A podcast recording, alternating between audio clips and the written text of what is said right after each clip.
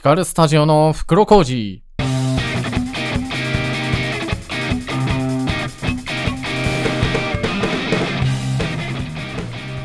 えこんにちは、光袋です。えー、光るスタジオの袋小路第10回目の配信となります。どうぞ最後までお付き合いください。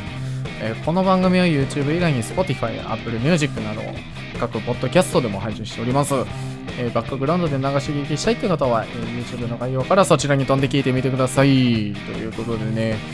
いやもう関西では梅雨入りらしいですね。いや、5月ですよ、まだ。5月もね、半ばって言ってもいいぐらいの。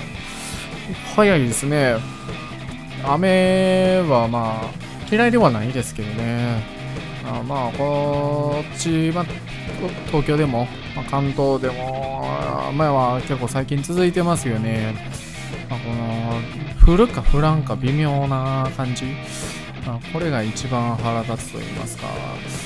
まあ、何かって、まあ、ちょっと外に出ようっていう時に限って、こう、やっぱり雨は降るんですよね。奴らは降ってくるんですよ。うん、どうしたもんかなと。で、まあ、やっぱり、その、何も降ってとらん時には、やっぱり傘は持ちたくない。まあ、これはもうね、自然の摂理でございますから、えーもう傘を持たずに出ると、その時に限って、奴らは降ってくるんですよね。あまあ、逆にこう、持ってるとね、傘を持って、今日は万全だぞという日に限って、もう雨は降らないんですよね。あいつらもう、すごい腹立ちますよね。はい。ほんでね、まあ、この、まあ、ジメジメしてね、結構暑苦しいですよね。まあ、僕、結構汗っかきなんですけれども、まあ、スーツ着るのも結構大変だったりしますよね。汗っかきはほんまに大変ですわ。なんだよね。まあ、いや、こう、ちょっと歩くだけも汗かいたりするんですよ。そこにさらに雨が加わって、より、こう、ジメジメして気持ち悪いみたいな、まあ、そんな日が続いておりますね。ほんでね、まあ、こういうね、まあ、そういう時こそ、まあ、やっぱり折りたたみ傘、ね、ありますけれども、ああいうのを持ってるとね、まあ、りタイミングよくこうさせたりするし、こう邪魔にもならんし、めちゃめちゃ便利なんですけどね、まあ僕もね、あのー持ってるんですよ。この折りたたみの傘ね。しかもワンタッチでこう、開けることもできるし、こうボタンを押すと閉じることもできるっていう、結構ええやつ買ったんですよね。3000円ぐらいやったかな。まあ、結構気に入って使ってたんですけれどもね、まあ、この梅雨といいますか、この雨、こう降り出して、まあ、この何日間続いたと思うんですけれども、その1日目になくしちゃって。もうそっからね、あのーもう傘を持たずに外に出るっていう風にしてますけれども、なんやねん2021ほんまにほんまに腹立つ いやーもうこれにこのね、なんやねん2021っていうくだりはね、もうその前回の放送も聞いていただければと思うんですけれども、いや、僕、2021年に何かしました？なんか2021年さんに対してすいません、なんか僕しましたかね？なんか恨み買うようなことしましたか？怒らせるようなことしてしまいましたか？ほんまにちょっと許してください。許して。いやー、お前本当に、でも細かいところでもこう不幸が続くと言いますか嫌なことはこう続いてますよね。まあそんな日なんですけれどもこう6月入る直前ですよこれビーズねえ B'z がサブスク解禁ですよ。まあ B'z って言ったらねもう言わずと知れたね、二人組なんですけれども、やっぱりね、こう、ヒット曲っていうのがたくさんあるので、まあ本当に人それぞれに、それぞれの思い出っていうのは、何かしら一個あると思うんですよね。まあ皆さんそれぞれなんか思い思いのね、こう、思い出っていうのをね、こう、思い出してほしいんですけれども、まあ、僕のビーズの思い出って言ったらね、こう、で、まあ、中学生まで遡るんですけれども、これ15、6年ぐらい前ですかね。まあ、この当時ね、この放送委員っていう制度があったんですけども、今もあるのかわからないんですけれども、こう、その委員会の生徒は、給食の時に放送室に行って、まあ、自分の好きな曲を流せるみたいな。まあ、そんなちょっとね、あの、DJ みたいなポジションの生徒がおりましてね。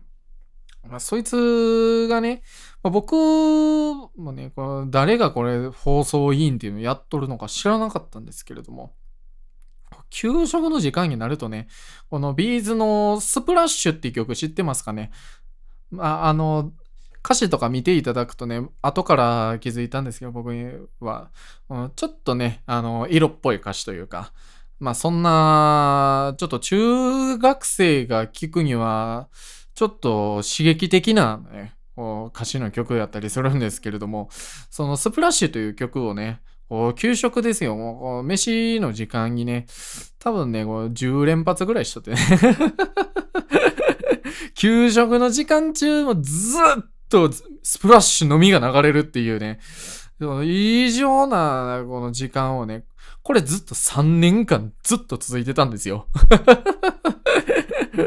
なんでこれね、僕と同世代の同じ中学の人らね、あの、みんなスプラッシュを歌えるんですよ。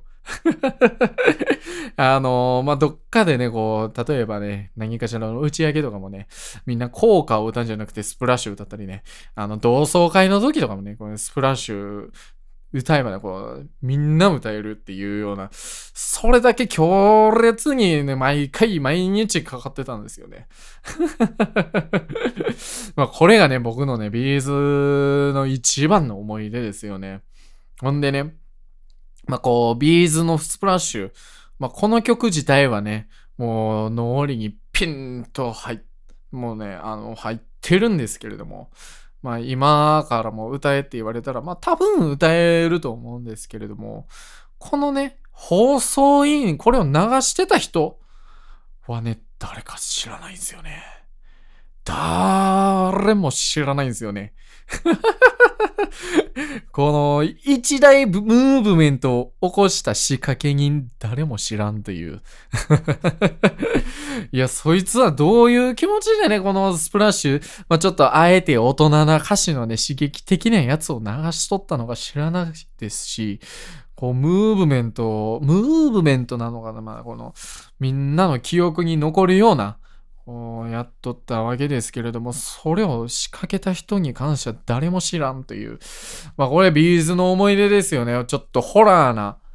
思い出ですわ。もうみんなね、この B'z の思い出、ええ思い出の方の方が多いとは思うんですけれども、僕に関してはちょっとホラーな気持ちを、ね、湧き出させるような、まあそんなバンドですね。何の話やね。あれはビーズの思い出でございましたね。ほんでね、まあ、あの、昨日ですかね、この一本弾いてみた動画アップしたんですけれども、霜降り明星のオールナイトニッポンのね、あの、僕の大好きな番組でございます。あそれのエンディング曲ですね。まあ、セラビーというステレオフォニックス、まあ、あのー、イギリスのバンドですね。の曲、まあ、おしゃれだなというふうに思いまして、これ弾いてみたんですけれども。まあね、あの、有形な雰囲気をね、もうゴリゴリに出して、や、こう音作りをしたと言いますか。まあ、やっぱりその、肝はギターの音作りですよね。まあ、もう本当に UK の雰囲気を崩さないような、まあそんな音作りとね、まあ声の出し方もね、ちょっと意識はしましたよね。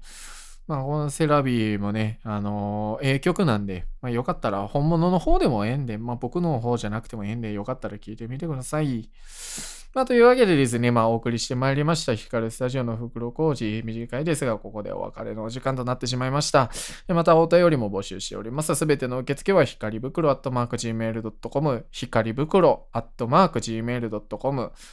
す、べ、てローマ字でございます、えー、それでは、ここまでのお時間、お相手は光袋でございました。えー、またよろしくお願いいたします。じゃあね。